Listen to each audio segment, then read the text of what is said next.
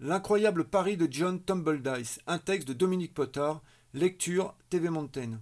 Février 1981. Je suis à l'ENSA pour finir ma formation de moniteur de ski. 170 candidats dont un Américain, John Tumbledice. À l'approche de la semaine des slaloms, la tension monte. C'est le plus gros coefficient et le risque d'être éliminé est à prendre en compte. Les épreuves se déroulent sur 4 jours, à raison d'une manche par jour. On reçoit une note de 20 à chaque manche. Si l'on n'atteint pas le minimum de 20 sur 80, la médaille vous passe sous le nez. La veille du premier jour, John Tumbledice fait la tournée des tables du réfectoire et annonce la couleur. Demain, je bats l'ouvreur. Un pari gonflé. L'ouvreur du moment, c'est Jean-Claude Palerme, un virtuose de la polka piquée, la terreur de tous les apprentis moniteurs. Ils sont rares ceux qui peuvent se targuer de l'avoir battu. Le lendemain, nous sommes plusieurs après notre manche à remonter voir John. Sur la plateforme de départ, on dirait un lion en cage. 3, 2, 1, go lance le starter. Il part comme un obus, explose le premier jalon, explose le deuxième, avant d'exploser à son tour. Nos problèmes. Le soir, nouvelle tournée des tables. Demain, je bats l'ouvreur.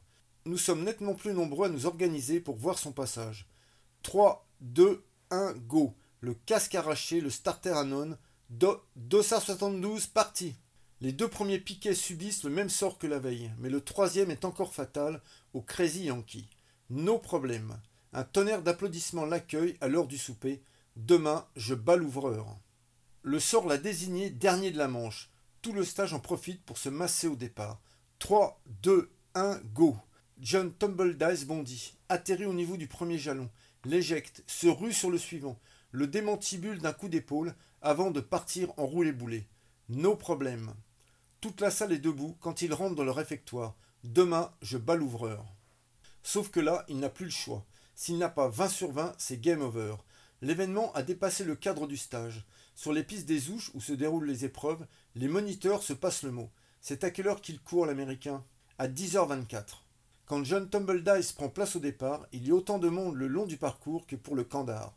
Il tape des pieds, fume des naseaux, les mains crispées sur ses bâtons. 3, 2, 1, go Le portillon de départ est désintégré. Come on, John hurlent ses supporters. Première porte, deuxième porte. Un frisson parcourt le public. Non Il a encore failli partir dans le décor, mais se rattrape d'un coup de rein et transforme l'enfilade suivante en Mikado. Le premier mur est passé, suit un long plat où il prend une vitesse formidable. S'il rentre dans le mur d'arrivée à cette vitesse, commente mon voisin, il est cuit. Dans la cabine de chronométrage, gagnée par l'euphorie ambiante, le speaker se prend pour Joe Choupin. Et voici John Tumbledice qui arrive comme un boulet de canon. Il braque sauvagement ses skis, s'engouffre dans la porte rouge, exécute une ruade spectaculaire et plonge dans la triple qui a été fatale à beaucoup de ses prédécesseurs. Les piquets volent dans les airs, mais lui reste sur terre, virevoltant entre les portes. Plus que deux et c'est l'arrivée. Tous les spectateurs scandent son nom. Johnny, Johnny Il passe sous la banderole d'arrivée, éclabousse ses admirateurs d'une cinglante gerbe de neige. 39 secondes et 16 centièmes, annonce le haut-parleur. Meilleur temps.